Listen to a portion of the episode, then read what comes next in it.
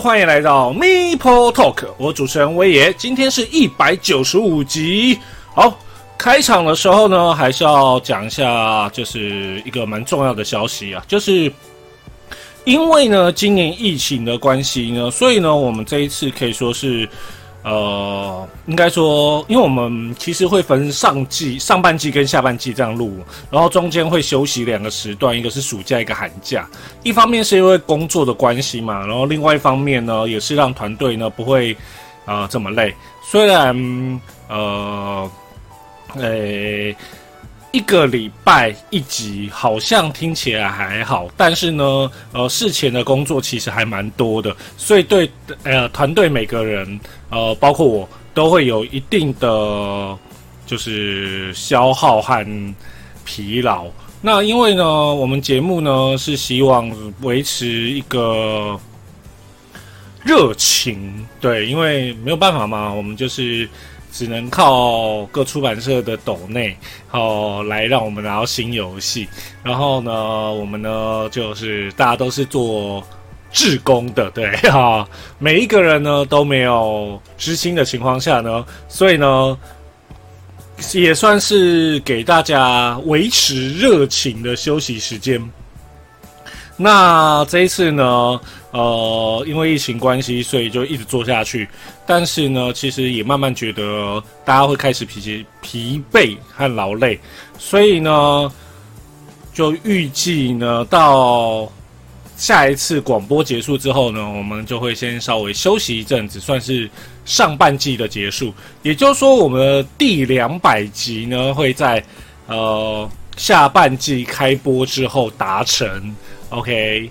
那当然，中间休息时间的话，就是有一些做讯息、做消息的话，我们在我们的 FB 粉丝页上面会不定期的发布。对，好，那在这一段时间呢，呃，也算是给我去到处采访的好时机啊。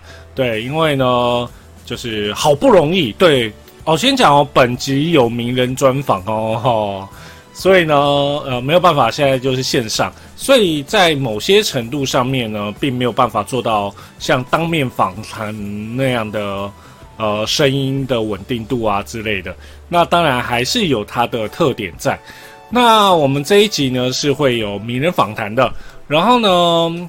呃，尽量能的话，在就是上半季的最后两集呢，都能维持有名人访谈。那下一季开始呢，就会看看能不能有全新企划，或者是让一些企划呢比较顺利的产出。OK，哦，前言讲的有个长啦。那这一段时间呢，大家呃。继续加油，在线上玩桌游啦。那如果说，呃，就是是是对桌游有爱，然后想要支持这个产业的话，请记得就是啊，多跟你支持的桌游店购买游戏。那如果嗯，他们没有开店或怎样，你们尽可能的去跟他们。了解说有没有别的管道可以跟他们购买，请多支持这些桌游店，否则很怕就是真的等到解封结束的时候，大家都没有几家桌游店可以玩啦。OK，好了，那今天呢要介绍游戏呢是斗内的游戏，那我个人呢有认真的玩过两三次，OK，算是我觉得。蛮符合这个代理商喜爱的游戏啦，那我们准备进入今天的自我介绍啦。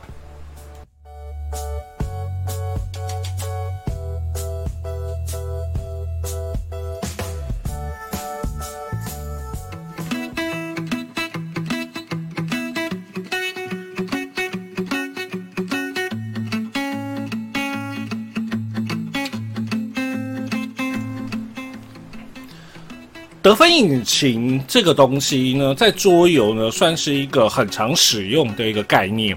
那什么叫做得分引擎呢？就是呢，你有一套的模式，或者称之为 combo，就是连技，然后呢，可以让你呢顺利的产生分数。那这种呢游戏方式呢，呃，无论各种机制，都多少会用到这种游戏这种概念。只要是得分游戏，他们呢通常都会有这样的概念。那当然呢，不是每一款都可以有效的做出这样的感觉，因为像是呃。虽然有人说凯旅思城呢，的确还是有做所谓的得分引擎方式，但是这个引擎呢，算是建构在没有人阻挡阻挡你的方式。那像农家乐呢，它虽然没有所谓的呃绝对的得分引擎，但是它也有所谓的实物引擎。那你说，哎，其实它还是有啦，哇哇哇那些新的卡片啊，那些那。我只能说，我接触卡片量可能没有那么多，但是的确，只要借由 combo 这种东西产生出引擎，好，这就是就是一种游戏的方式。那当然有一些游戏呢，就专门就是看谁能打出最好的就是得分引擎，像是牌组建构游戏，像是 Dominion 皇宇争霸，就是一个想办法建构自己的牌组，成为一个得分引擎的一个游戏。那今天呢，要介绍这款游戏呢，呃，它跟那个骰子工厂是同一个代理商。那他们呢，其实都有共同性，就是一个得分引擎游戏。那我们今天呢，要介绍这个游戏呢，就是《熔炉革命》啦。OK，好，那我们先介绍作者。来，作者呢，其实之前就介绍过了，伊旺拉辛，俄罗斯桌游设计师。那他的作品呢，有《天顶时间圈》。熔炉革命以及手机帝国啦，OK 啊，他的手机帝国我还真的很喜欢，OK，好，那这个游戏呢，可以说是一个非常特别的游戏，因为呢，它算是呃结合了卡片啊跟那些 combo 所做出来的。那这游戏呢，哦，还是要讲一下，熔炉革命革命呢是二到四名玩家，然后呢建议最佳人数是三人，然后游戏时间三十到六十分钟。那我个人跑起来的感觉呢，第一次玩时间会超过一点点。那游戏建议年龄呢，年龄是十二岁以上，但是呢玩家建议年龄却是十岁以上。可见呢，他认为就是玩家们认为这游戏没有那么难，因为其实这游戏不吃太多文字，所以就还好。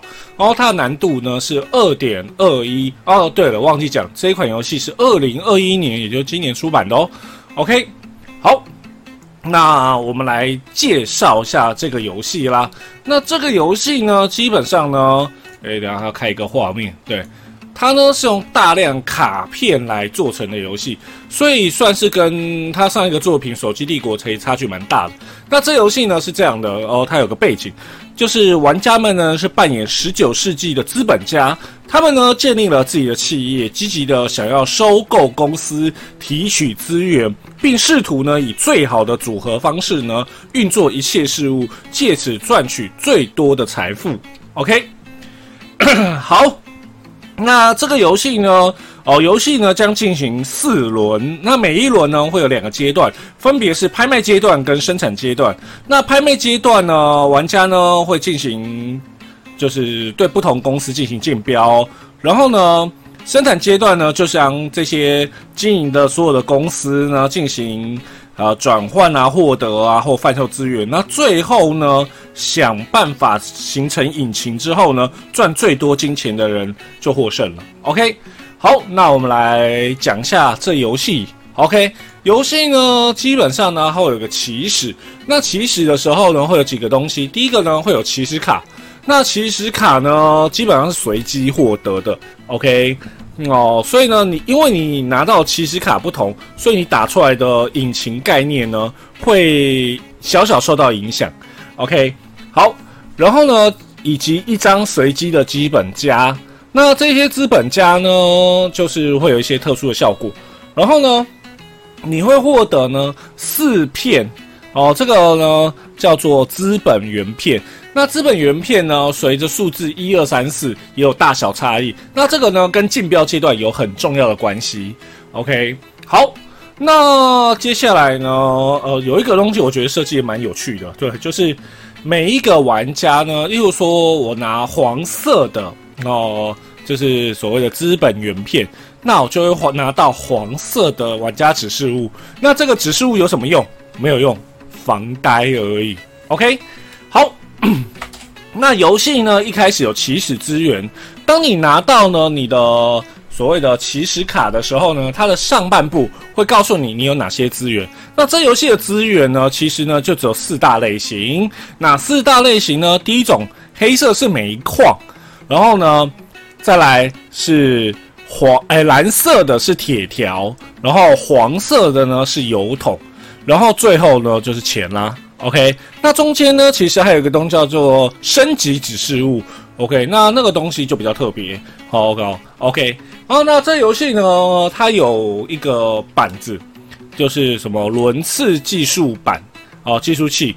然后呢，上面会把所有的工厂啊，就是所有的卡片哦放在上面，而且是面朝上哦，所以是大家看得到的哦。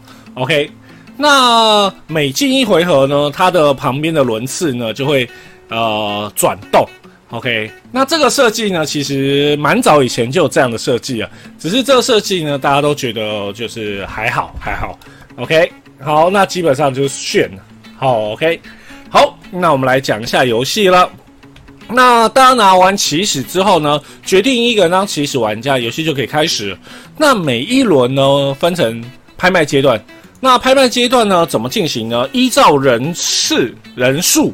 然后呢，从卡片上面呢，排队上面呢，拿出所谓的那个这些工厂哦，这些公司来进行竞标。那依照人数不同呢，就会拿到不同张数。那三人拿七张，四人拿八张。那两人呢？今天我两人规则我全部都不讲哦。OK，那不是最近都推两人吗？对，但是这游戏我觉得两人玩起来还好，我不知道为什么哦。OK，好。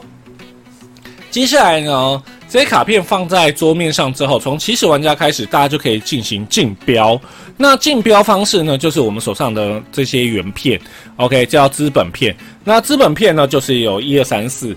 当你呢想要竞标哪一张卡片的时候，你就从自己手上拿出一个资源片，啊，资本片放到那张牌上面去。那放上去呢，有两个规则必须遵守。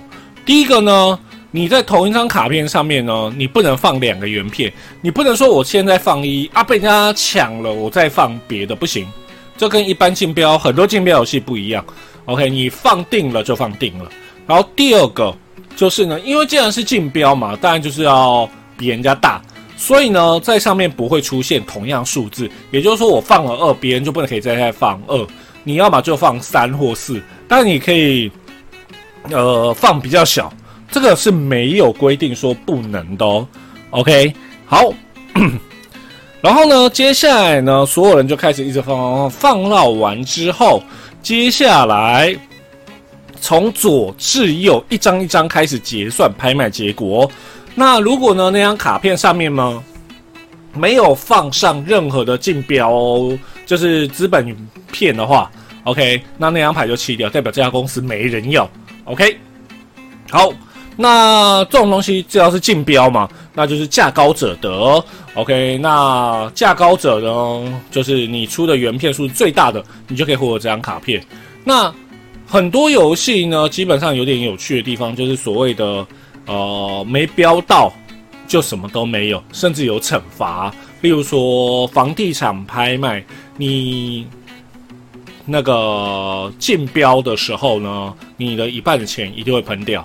OK，无论你有没有标到，如果标到，当然是全部钱就喷掉。但是这游戏呢，刚好相反，你没标到，我还补偿给你。那一张卡片呢，一张公司卡呢，会分成上半部跟下半部，还有背面。那背面我们就先不讲。OK，上半部呢，哦，如果说你今天呢没有标到这张牌的话。好，你标到你就什么东西你就拿走了。那如果你没有标到的话，你就可以获得资源。那资源呢就在卡片的上半部。然后呢，接下来，例如说呢，这张卡片呢上面呢会有两个枚。OK，那这时候假设呢我是用黄色的四，我说黄色，我用四标到了，我就拿到这张卡片。但是呢，其他人呢一样可以获得。那白色呢，它是一，这时候他就可以获得两个枚。那如果呢，呃，下一个玩家假设他是黑色，然后他也他是二，这时候他就可以拿两个枚乘以二，也就四个枚，以此类推。也就是说，补偿呢完全取决于你用多少的数字，然后呢，你上去你就可以获得相对应多少资源。这是 OK 的，然后所以这一点呢，其实算是这游戏蛮特别的设计哦，不会因为你没标到就一无所有，甚至还要有惩罚。那这个呢，就算你没标没标到，虽然你没有办法获得这个公司给你的好处，但是呢，你依然呢会获得所谓的补偿。OK，好，那我们就由左至右呢开始那个拿，然后呢，然后。该补偿的拿补偿，然后获得卡片的人就拿卡片。等到所有人都拿完之后呢，接下来哦，当然就把所有原片拿回去喽。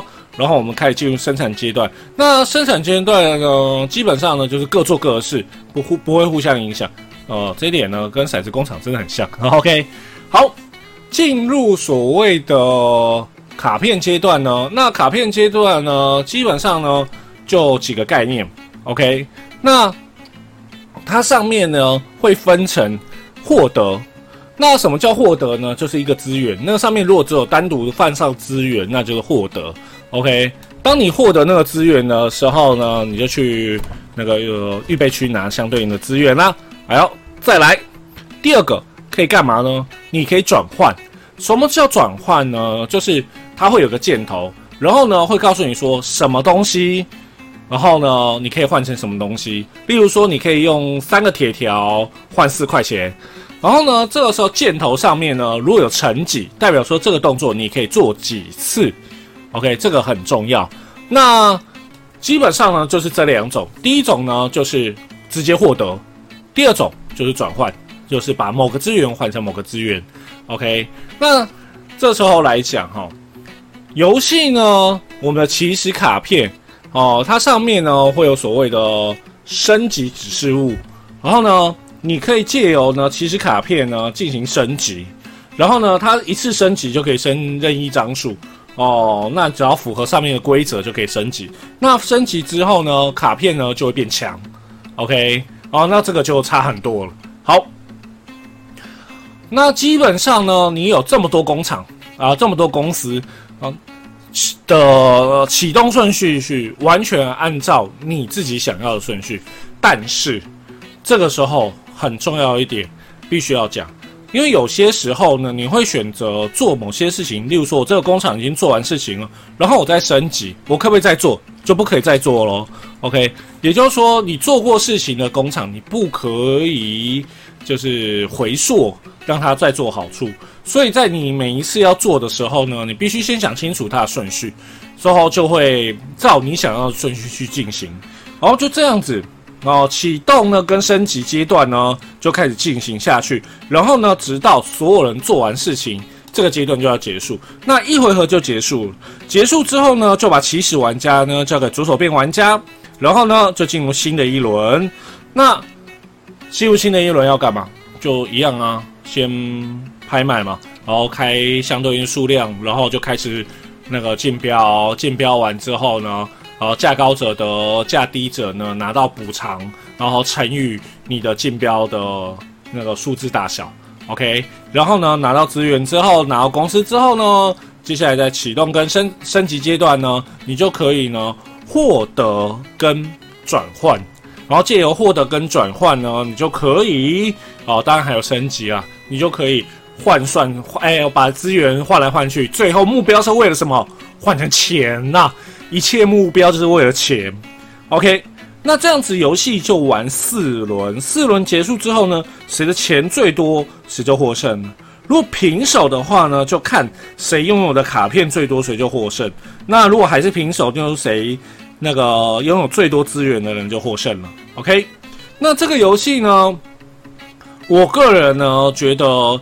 变体规则很想挑战看看，但是它真的难度变很高哦。例如有哪些变体规则呢？就是第一个就是应该说就是你的所有卡片，包括你的起始的那张启动卡呢，都必须排成一列水平线，然后呢由左至右来进行。那每一次呢，你买到就是竞标结束之后呢，你可以把这张卡片呢放在左边、右边，或者是任何两张牌中间。OK，哦。那你摆定了就摆定了，你只能再插入新的卡片，你不能去调整上面的卡片顺序。用这个方式呢，让你呢从游戏一开始呢就要去思考我整个游戏要怎么进行。但是呢，如果你要玩这个方式的话，这个变体规则的话，请你先熟悉所有的卡片。那如果你不熟悉所有卡片的话，你这样玩你会直接疯掉。OK，那这个游戏呢，可以说是一个非常。呃，简单易懂、直觉性很强的的游戏，但是呢，如果你要玩得好，你真的要对卡片很熟。那我自己玩的时候，因为第一次玩，完全没有去理解卡片的有哪些，所以呢，其实就算玩到游戏结束，我的分数也没有很高啊，应该说钱没有很多，因为呢，对卡片不熟悉，基本上就是开一张认识一张的情况下。其实还蛮痛的啦，对不对？啊，这个游戏基本上呢，就是老手可以练新手的游戏啦。哎呀，听到这里就有很多人很开心了，耶！我可以练这个游戏去欺负新手啦。对，哦，这游这种游戏哦，很吃你对卡片的熟悉度，所以呢，这游戏我会建议啊。要玩就是一群新手一起玩，要么就一群老手一起玩。如果老手跟新手一起玩的话，其实除非新手呢是保持着我要学习的心态，就是我来学规则，然后我看看其他大大们怎么华丽的表演。哦，如果呢没有抱这样的心态的话，你可能玩一玩心态就崩了，就说我为什么他们一直在转钱呢？哦，我资源都转不完。哦，都不知道怎么去转，转成有效的钱，对，这游戏就会这样子，OK。所以呢，这个游戏我会建议大家呢一起来体验。哦，那如果说你是老手要带新手玩的话，呃，如果人数够，请在旁边呃指导就好。那如果呢你要跟新手们一起玩的话，请你手下留情，OK。哦，否则呢？啊，跟你一起玩的新手呢，很快呢，哦，就会受挫很大，哈哈，因为这游戏还是有所谓的卡片认知度啦。OK，但是我真的认为那个竞标失败有补偿这个机制，我很喜欢。OK，好啦，那因为就我先讲这个游戏规则不难。它难的是卡片，所以你第一次玩的时候，我会建议呢，你听完规则之后，把所有卡片稍微看一看，你大概就心中有个底，说这个游戏呢，呃，你可以去怎么去运作，你这样子会比较好玩。那当然，如果全部都新手的话，就来享受，呃，就是开盲盒的乐趣啦。OK，好，那来帮这个游戏做个总结啦。如果你喜欢呢，呃，简单规则，但是呢，思考。呃，丰富的游戏，然后你喜欢呢打那种建筑引擎，然后呢把所有资源呢转来转去，然后最后变成分数也有钱的游戏的话，然后呢你喜欢呢携带不会太多东西，然后呢配件不会太繁杂的游戏的话，这一款《熔炉革命》千万不要错过哦。好，下面呢就是我们做新闻依然我们最。有活力的哦，小编冰雨为我们来讲我们做新闻啦。OK，那今天的做介绍，希望你会喜欢。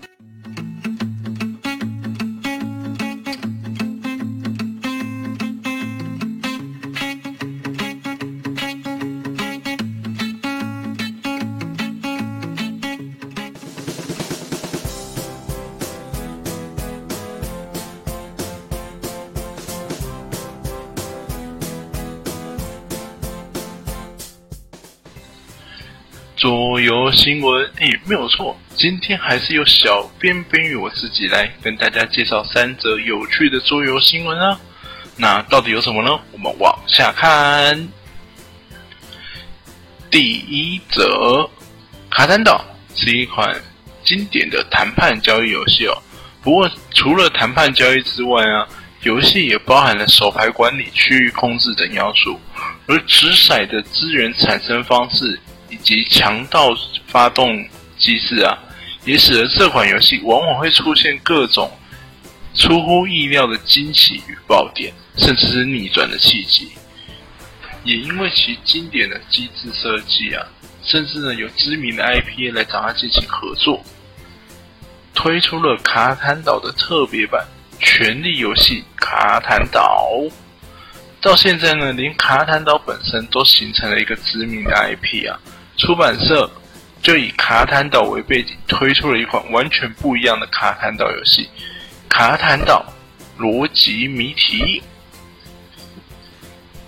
在卡坦岛逻辑谜题之中呢，玩家要尝试在躲避强盗的情况下，建立一条安全的贸易路线啊。而如果真的没办法躲过强盗，那只好试着雇佣骑士来保护你的商队。不过呢，游戏具体的规则其实还没有释出，所以详细的内容呢，还是要等正式推出才知道啊。那游戏其实仅支援一人挑战，适合八岁以上的玩家。游戏时长呢约四十分钟，不过其实内容并不含糊啊，里面包含了四十道不同的难谜题。那这些难谜题呢，被分成了四种难度，价值呢三十欧元，并预计将在今年的九月推出。不过由于这一款啊被归属于单人逻辑谜题，而非是游戏啊，因此这游戏是不会被加入 BGG 的数据库的，所以未来可能没有办法在 BGG 上看到它。第二则。啊，夏季特卖已经结束啦，不知道各位观众的荷包呢是否还幸存着？那你的游戏库呢是否又增加了多少陈列装饰呢？不妨在下方的留言区跟我们分享一下吧。不过啊，也许是因为夏日特卖活动的关系哦，所以各家数位桌游的开发商在小编个人截稿之前呢，还没有释出更多关于新游戏开发的消息。因此呢，今天的第二则新闻就不是要跟大家介绍数位桌游的新闻啦，我是要介绍一款改变世界的游戏《世界先驱》。《世界先驱》是一款支援一到四人游玩，游戏时长约十分钟，适合十岁以上玩家的卡片游戏。游戏中呢，集结了人类四千多年文化历史中各个文明的。伟大历史人物，玩家呢将扮演星际飞船的船长啊，要试图在这些伟人中呢挑选属于你自己的成员，组织最好的团队，让人类文明呢可以在新的星球再次繁荣起来。游戏整体进行的方式其实很简单啊，每个回合玩家要从公共的展示区中邀请一位伟人加入你的团队，或者呢你也可以选择放弃这样的机会。而每一位伟人都有其独特的效果与能力，在伟人加入团队或者是满足特定条件时呢，将会触发。如果没有伟人可以邀请，或者是玩家连续放弃选择的时候呢，游戏就将会宣告结束啦。由最后加总，由加总后团队拥有最高贡献值。的玩家将获得这场游戏的胜利。如果你喜欢简单小品游戏，想要打造属于你的历史伟人梦幻队，不妨参考一下这款《世界先驱》游戏。目前已经上市啦。认真看过之后呢，有兴趣的玩家不妨看看身边有没有什么适合的入手管道吧。第三则哦。以目前科学家们啊所探知的地球生物而言，多数的地球生物其实都需要氧气才能存活。存活，而绿色植物在生长的过程中呢，不仅会消耗氧气，更会制造氧气。因此，森林的扩张啊，是让地球其他生物可以长期发展繁衍的基石啊。这样的现现象呢，其实不仅仅存在于科学的调查研究之中。在各地的神话故事，其实植物的发展啊，往往都比动物更早，而接下来要介绍的，就是关于世界创造、动物出现之前，植物在大地上蓬勃发展的故事啦。潘盖亚之声是一款支援二到四人游玩，游戏时长约四十到六十分钟，适合十四岁以上玩家的精美策略规划游戏。游戏中呢，玩家将扮演年轻的森林精灵啊，在盖亚女神的指派下，来到辽阔却贫瘠的潘盖亚大陆，在这里呢，栽种、培养以及扩展扩展领地的范围。进而举行各种仪式。每个回合开始时呢，玩家将检视自己所撒下的种子是否得以成长为大树。接着呢，四处游走，寻找适合种植更多树木的地点，并利用手头所掌控的元素呢，来让已经长成大树更加的茁壮。随着林地的扩展啊，树木的生长。将会发展成呢足以彰显盖亚女神恩惠的仪式，而这些仪式呢将可以为你带来生命能量。最终，当所有的仪式都完成后，游戏将宣告结束，而获得最多生命能量的玩家将可以赢得这场游戏的胜利。如果你喜欢木质的配件，想要感受一种宁静悠闲的氛围啊，不妨参考一下。这款在 Case 上集资的区域控制游戏《潘盖亚之声》。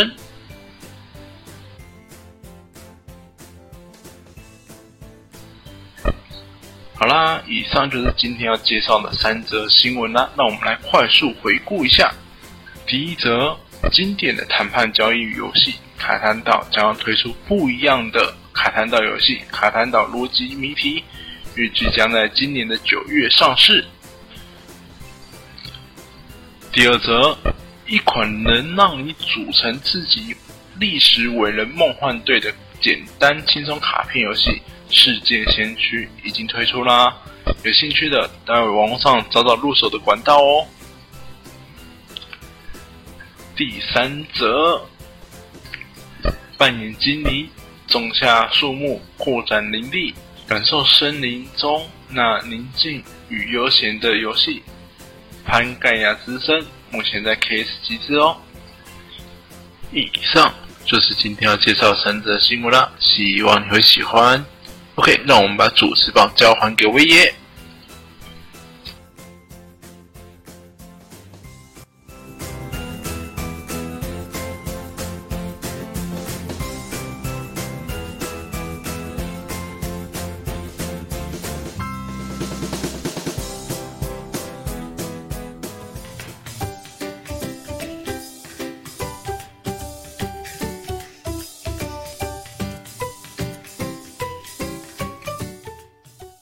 欢迎来到我们现在的特别企划名人专访。那今天呢，我们专访的不是一个人，而是一个团队哈。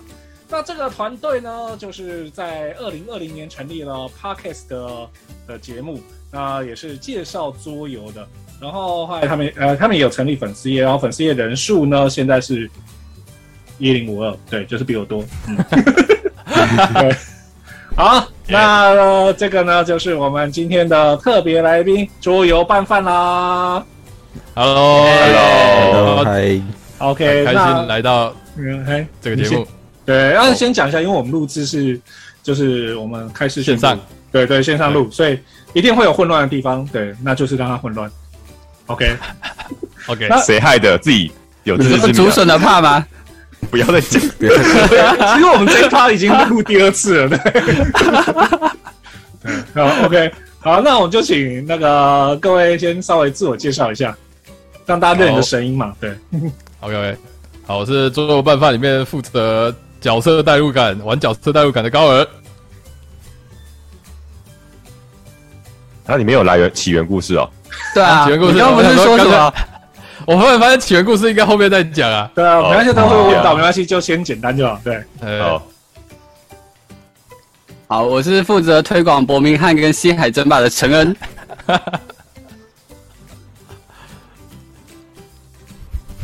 别别不要用点名的啦，啊。他们就是在竹笋嘛，他们不不知道会不会跟别人撞。啊好啊，下一个冠廷，冠廷，好，呃，我是那个反方肩背大将军。诶 我反 我我骂方肩背方骂到现在都没有人出来反驳我，就代表我说的应该有八成是真的吧？我我想反驳你，还有另外还有另外一个可能是做拌饭的一千零五十个粉，有九百个是我们自己的假粉。我我上礼拜去那个买俄罗斯粉丝，对，所以才超过一千的。好，我是冠廷。好，我是蓝斯，我是应该是担任团中的卑鄙的角色吧？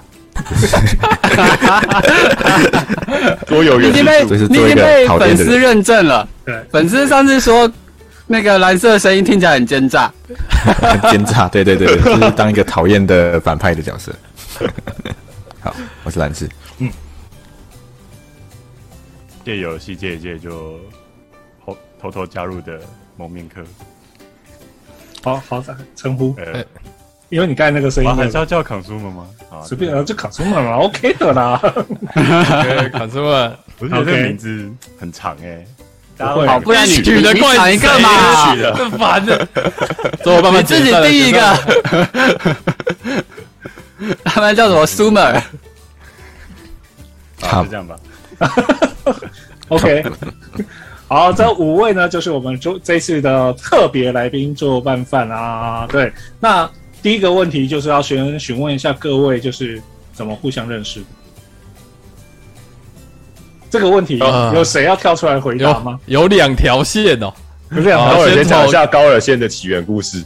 嗯高尔线的起源故事是我在呃，我是前端工程师，我在网络上设写了一篇跟设计相关的一个分享文，然后牵引到陈恩。陈恩呢，他是设计师，但是我同时在 Media 有写了一篇关于桌游体验的文章，但陈恩没有在我的设计那篇文章留言，他在我的桌游那篇文章下面留言，然后我们就认识了。然后我们就约出去吃了一个饭，那他就邀请我去参加他举办的狼杀团，然后就这样子牵上线。好，这是第一条线的起源，这样子。对，好，第一条。多有拌饭的起源是狼人杀，哦，OK，哦哦，哦，对，我还在狼人杀上面认识了蓝斯，这样子。对，所以是两高尔跟蓝斯第一次见面在狼杀团，OK，呃晚上就跌破一千赞。我现在 不会，我告诉你晚上说不定一万赞啊！嗯 你不要小看狼人杀好。好，第二条线是那个台科桌游社，就是剩下的所有人都是台科桌游社的，对、嗯对。然后呢，所以就是这样认识了，这样。对我们大学就可能开始玩，然后冠廷那时候是我们第二届社长这样，然后然后 consumer 是我们第三届的干部。然后蓝斯是就是缴了社费之后都把游戏借回家玩的一个小社员这样。听起来我那时候大一大一刚进去学校，然后就跑去参加桌游社。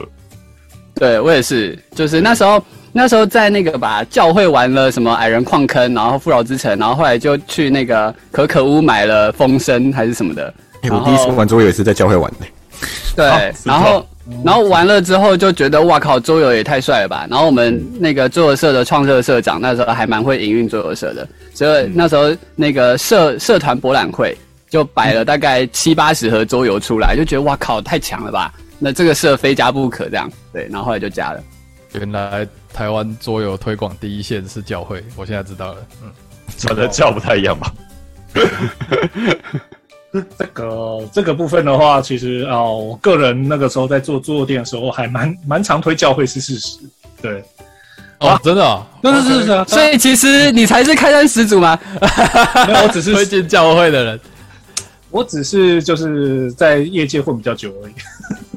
对，传活者，啊，传火者没有这个推坑者，对吧？好，那接下来对啊，要不然因为在玩到教会游戏之前就只玩过三国杀，那时候就不知道桌游有这么多种这样。哦，这个蛮正常的，对啊。好，所以是社团。社团嘛，社团跟那个写文章被被拐走，对。哦，狼人杀谁认识？OK，就是网友，我跟高尔算是网友这样。对，网友认识，网友认识。对好，那哦，这下一个问题的话就比较难，对，怎么会想要做做拌饭？桌游拌饭其实也是两条线的合并，啊，什么东西？我怎么不知道这件事？三条吧？是吧那个是吧啊，我们把所有超市机 merge 进来了。哦哦哦哦哦，你是那个线啊？不是呃桌游拌饭对，我不是在讲这个。好，桌游拌饭 podcast 的部分是 就是那我去听陈恩，呃，不是听陈某种程度是 就是狼杀团，我去那边看这些人虎虎生风的，讲个几个小时这样子，我就觉得哎，然后因为当时 podcast 刚好火起来嘛，嗯，然后我就其实对 podcast 我还蛮喜欢这种方式的，我就说哎。哎，是不是可以找个机会，我们来试试看有没有可能做桌游 podcast 这样子？嗯，对，然后就是就邀了陈恩一起来录。那我们当天玩的是西国建筑师。西国建筑西游记的西国建筑师，还有兰斯也在。刚好兰斯留下来了，刚好兰斯那天他们下午有团留下来了，然后就一起录，就觉得哎、感觉很不错，于是就觉得哎、好像可以，那我们就雏形就成立了。然后那时候陈恩就说：“我跟你说，我有一个冠廷，他绝对很适合加入这个团队。”对，然后我就说：“嗯嗯，真的吗？不是很确定哎？不认识不是。很确定。对，然后就牵引出，其实陈恩跟冠廷他们有一个有一个叫做阿卓先生的梦。哎，请讲一下阿卓先生。阿卓先生。那个发起人在冠廷那边，请冠廷介绍一下。阿卓先生啊，总之就是阿卓先生还没有，这应该是阿卓先生第一次在媒体上亮相。总之就是因为我非常喜欢桌游嘛，所以我就一直想说有没有一个方式能够推广桌游比较好的方式。对，就是像呃 YouTube 啊或者任何方式我都可以接受。然后那时候我就诶写、了一个叫阿卓先生的 Live Bar，它可以帮助你非常快速的找到 BGG 的游戏。它讲它就是一个打 BGG API 的 bot 啦。对，那后来呢，我们就想延伸到，诶，我们可不可以做一个很像台湾的 BGG？然后我那时候就找了陈，因为那时候因为陈是设计师，然后我们也都都对桌游很熟嘛，所以我们那时候就有一个团队，然后我们那那团队有设计师，有工程师，然后想要做一个嗯台台湾你可以找到桌游的资讯，然后你可以评论它，然后你可以呃写下你的心得，或是分享规则书在上面这样子。对，那时候弄得呃有模有样，但是没有付诸实现。然后后来大家就毕业的毕业，然后当兵的当兵，找工作找工作，嗯，直接烟消云散了。对，对，那桌游拌饭现在的状况就是有点像是这两条东西聚合起来，就变成了桌游拌饭这样子。这一切东西聚合起来就变成桌游拌饭。不过我们的 Stack 机器人还是叫阿座先生哦，他还是活在我们心中的，他只是没有 没有被孕育出来而已。哦，原来如此。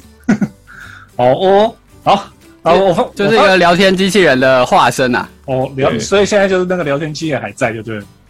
还在，还在。你如果加他 line，然后他你问他那个就是桌游的名字，他就会吐你 BGG 的就是资料这样。OK，我还有一个功能哦，你可以你可以给他你的那个 BGG 的 collection，然后他当你不知道玩什么的时候，他会自动帮你从 collection 喷一款游戏出来。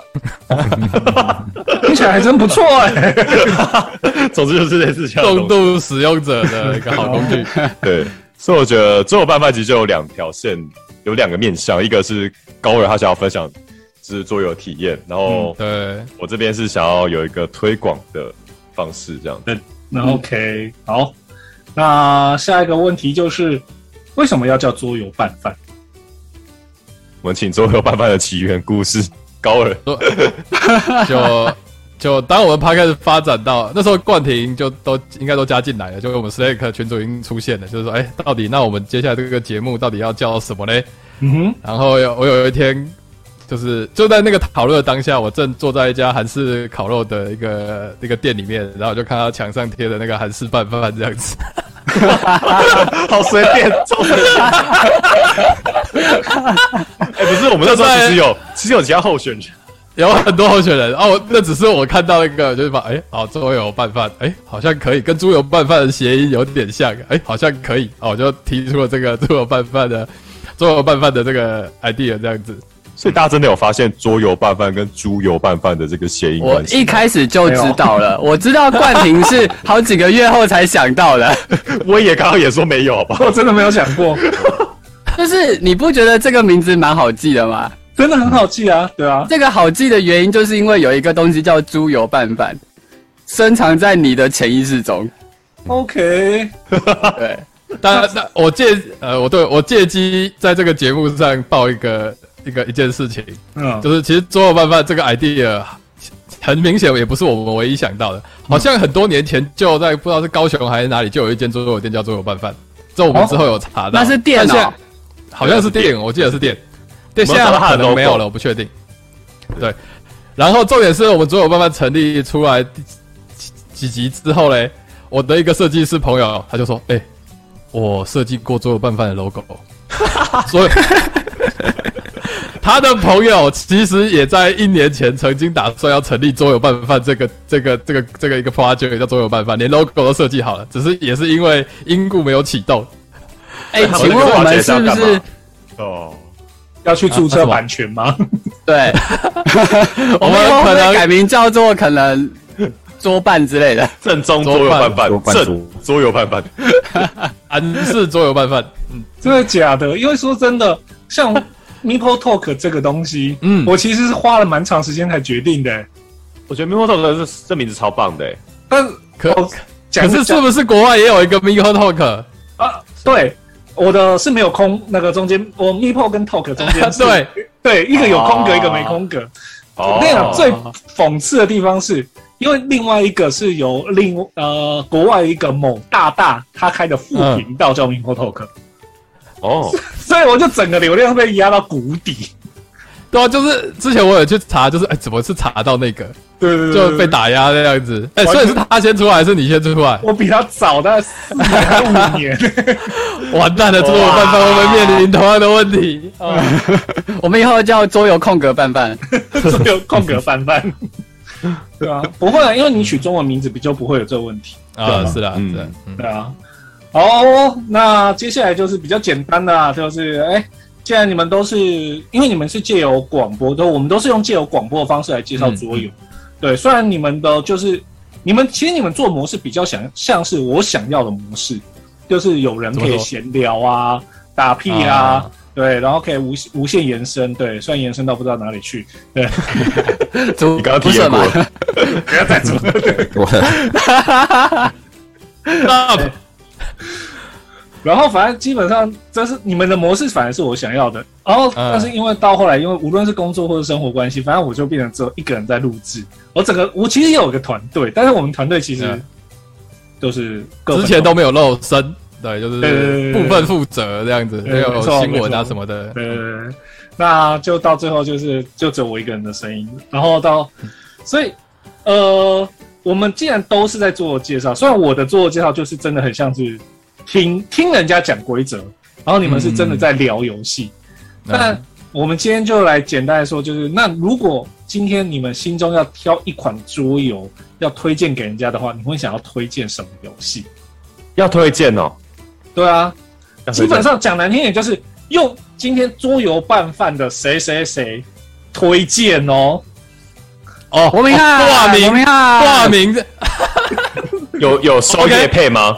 啊，没有没有收业配。等一下，哦，OK，就是代表自己的一款游戏嘛，对对对，但是我我先讲一个东西啊，就是因为怕为了要那个让观众们、听众们可以很清楚的知道是谁，所以就是说我谁推荐哪一款游戏。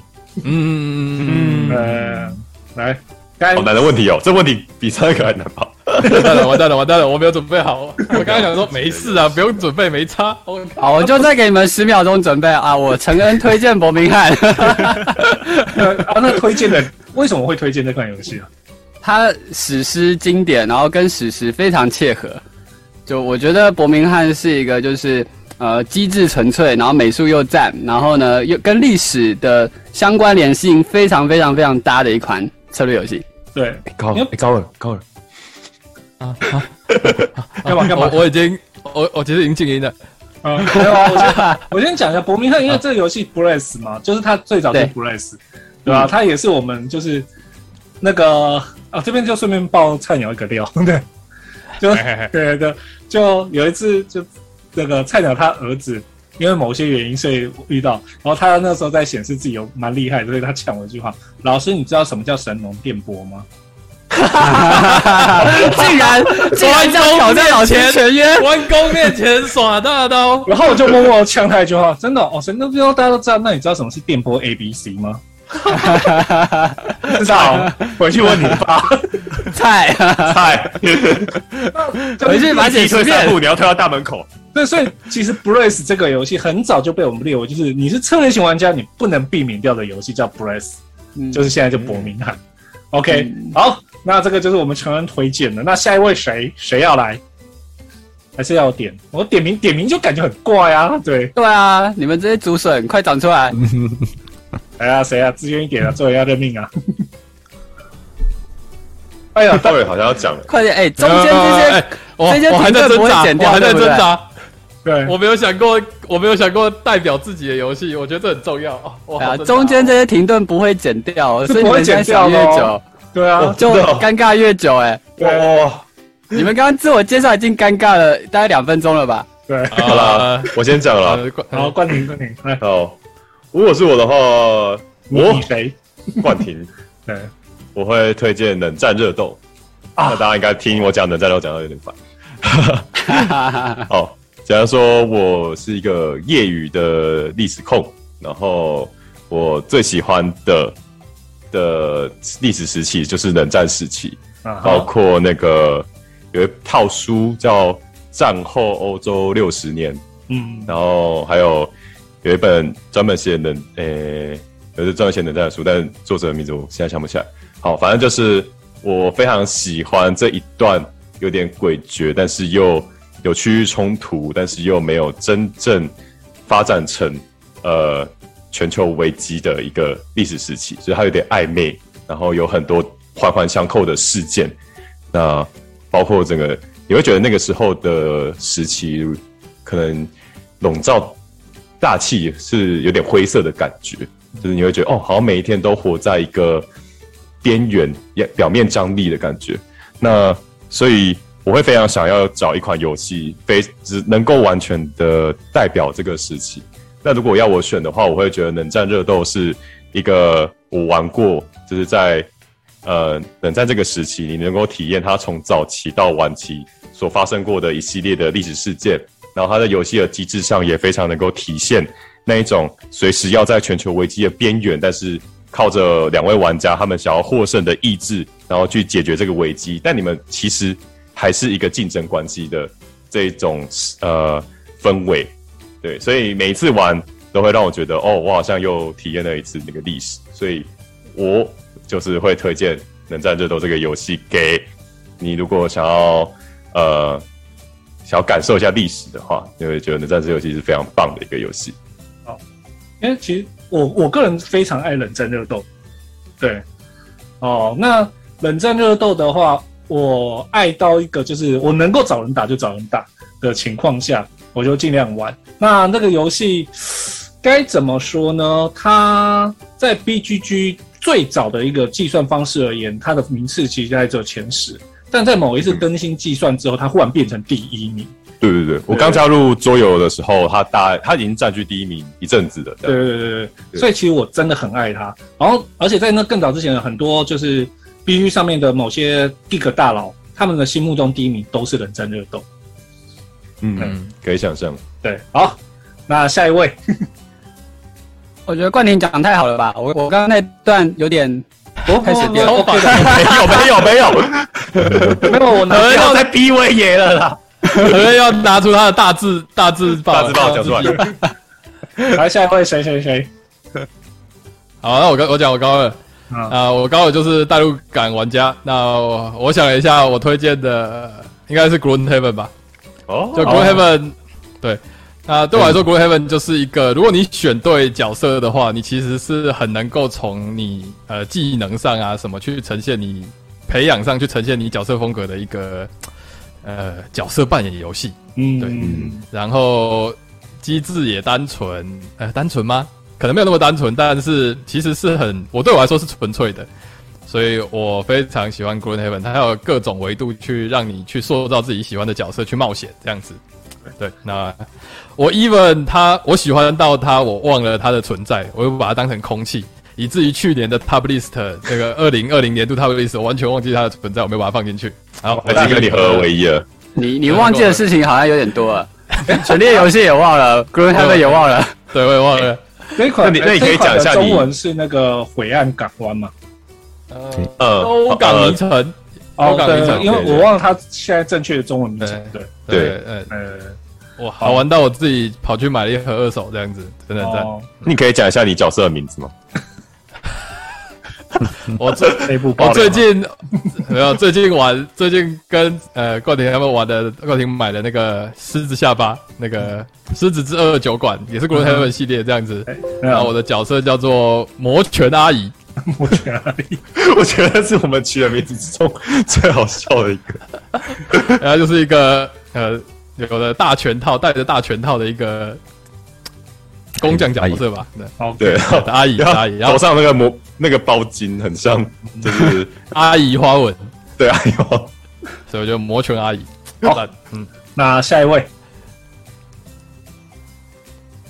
嗯，我刚出门，我推，OK，荐山东小屋。我觉得，啊，我觉得怎样？我怕另外一款讲掉蓝斯的啦，他对啊 不用不用给我，不用留给我，等很久。啊，真的像，因为我觉得就是我玩游戏比较喜欢有呃变化性的东西，嗯，所以我觉得山中小屋在呃在那样子，就是它没有特别太多的像 Gloom Heaven 那样子有特别多的那种剧情情况下，它但是它用剧本的方式，还是创造出这样子呃那个情境游戏下面蛮就是规则蛮简单，但是每一场玩起来其实感受都差蛮多的，所以我还蛮推荐大家说，而且它蛮经典。你如果真的要买扩充，它也是有很多的剧本，然后甚至现在也有 Legacy 版，呃 Legacy 版，我觉得它如果真的要玩桌游的话，是可以试试看。而且我觉得对新手来说，也并不是这么困难，只要有人带，其实很快可以上手的游戏。嗯真的，真的，那个山中小屋啊，基本上，哎、这个游戏，因为我玩的时候就是旧版的，那就红色盒子的，对红色盒子的版本，哦然后呃，因为我把山中小屋当做玩 TRPG 的方式去带领玩家，所以嗯。我每一张卡片都有创造剧情、创造画面。好帅啊！哦，呃，所以那个时候基本上山中小屋可以说是我的招牌游戏之一，甚至有人花钱请我去带。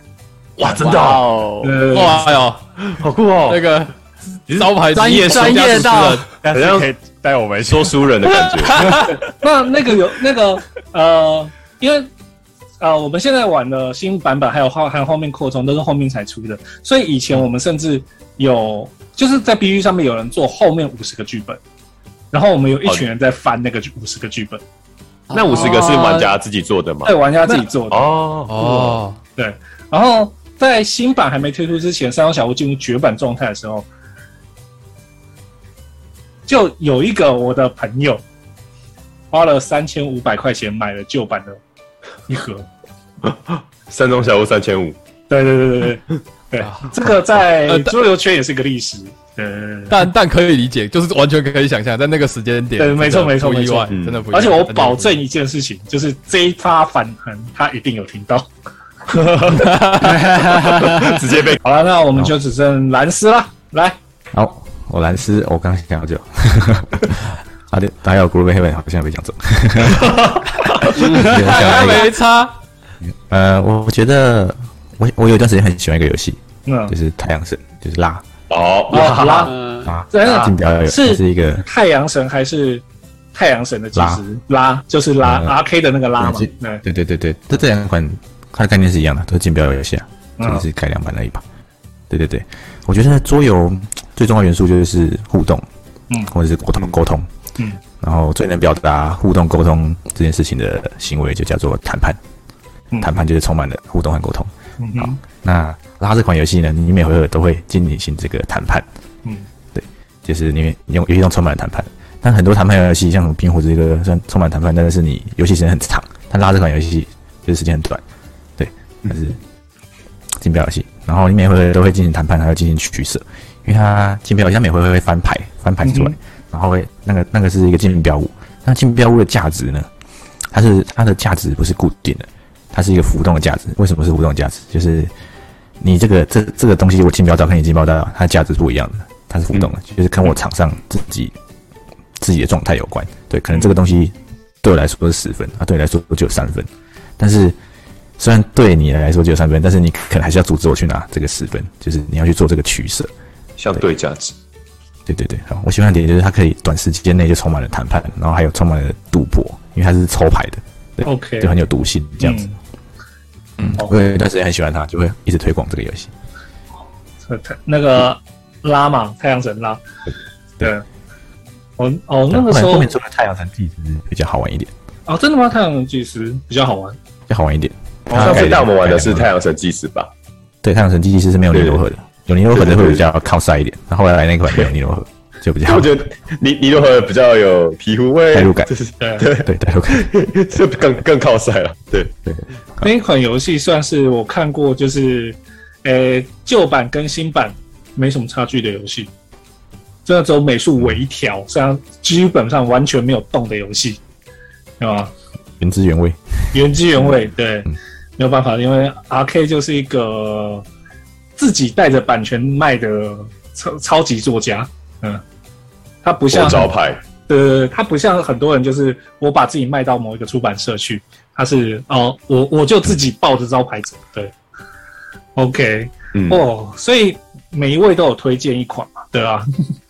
那没有，基本上呢，我设定的问题都已经问完了，基本上就可以进入比较简单的闲聊啊，或者是什么，那就是进入那种大家可以乱开那个延伸的时间了，对，我以为蓝斯的是那个耶，哪个二？十个人，你推荐什么游戏？欸不对，呃对不起对不起。对不起那我以为你自己的游戏会是什么？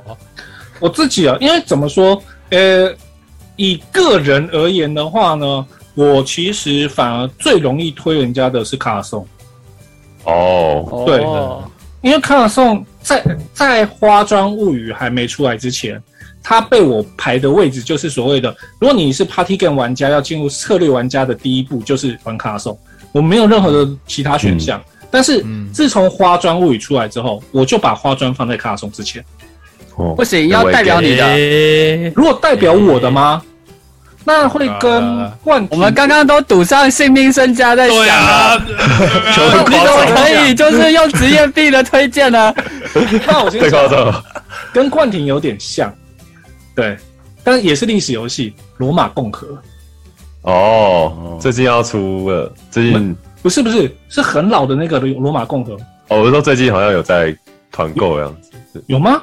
那个有浮起来的。对有吗？有浮起来吗？糟糕，这个消息我还没有查到，真的有吗？，Republic of Rome，我们要先，我们等到后面我们再来好，我们再验证一下，对对。对，因为这个游戏就是它的，诶、它的版本呢，台湾人能够碰到版本，要么就是很旧的英文版，要么就是那个现在，诶、也不算现在，当时战旗会出的中文版。嗯，对。那它的封面上面就写了“政治游戏的巅峰代表之作”。啊，所以它是一个百分之百谈判、百分之百历史结合在一起的游戏。所以，如果你喜欢谈判游戏，一定会玩它；你喜欢历史，也一定会玩它。对，然后你想要跟朋友翻脸，一定会玩它。对，所以也是充满，所以你就是背叛的机制嘛，没有，哎、因为其实说实在话，它有个大原则，就是罗马不能亡。嗯，所以在外敌出现的时候，你能够你能够创康人家的极限，就是不要让罗马亡的情况下，让自己获得最大好处。那当然，他也现在罗马大家都知道嘛，凯撒有渡过卢比孔河，所以他也有嗯叛变机制。但是你叛变成功，哦你就赢了，游戏立刻结束。我我记得好像是他有很多不同的结局，就像你刚刚说，凯撒渡过卢比孔河也是会会是一个结局，没有没有，他其实基本上就只有游戏只有三个时期，嗯，然后每个时期呢，就是时期结束的话，就看谁的的那个相对应的点数，我就叫它点数，某种点数加总谁最高谁就赢，就这么简单而已。哦。那如果你背叛成功，你反叛成功，你就获胜。对，哦，了解，但反叛很难呢、对。之前蛮想尝试的，我也就是蓝斯加上冠廷合起来，对蓝斯的谈判加上冠廷的历史主题，呃，那个这个的话，其实我会很想带你们玩一次。好，可以啊，不如就是解封之后啊，反了，疫情真的超烦，但是我先讲就第一场大概六个小时哦。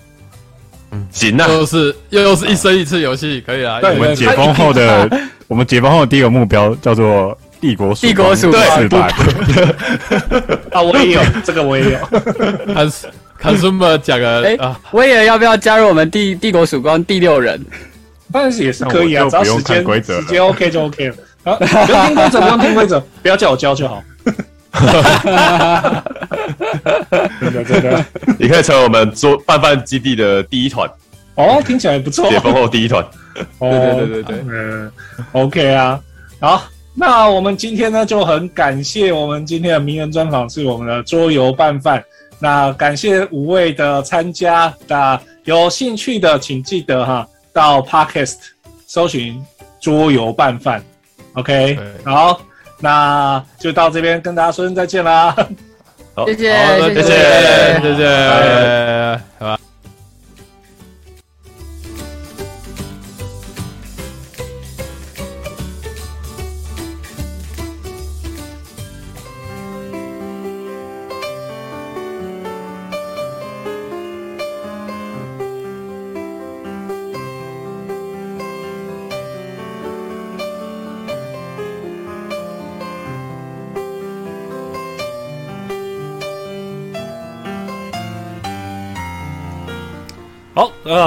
这一集呢，感谢桌游拌饭哦，来成为我们的名人专访。那我们也就是所谓的上半季呢，呃，最后一款游戏要讲什么呢？那也是该讲讲，回复讲一下两人游戏啊。那这款游戏其实我很早就玩过了，而且我还蛮喜欢的，因为它主题很棒，又是我喜欢的主题啦。那我们下次要介绍什么游戏呢？就是《魔界对决》啦。OK，好，那我们做个结尾喽。如果你喜欢 m i p o Talk 的广播，可以上 YouTube 搜寻 m i p o Talk 并且订阅收听，当然也可以到 Pockets 搜寻 m i p o Talk 并且订阅收听，也欢迎到 Facebook m i p o Talk 粉丝页按赞或表达你对 m i p o Talk 的建议。我主持人威爷，难得吃螺丝，我们下次见，拜拜。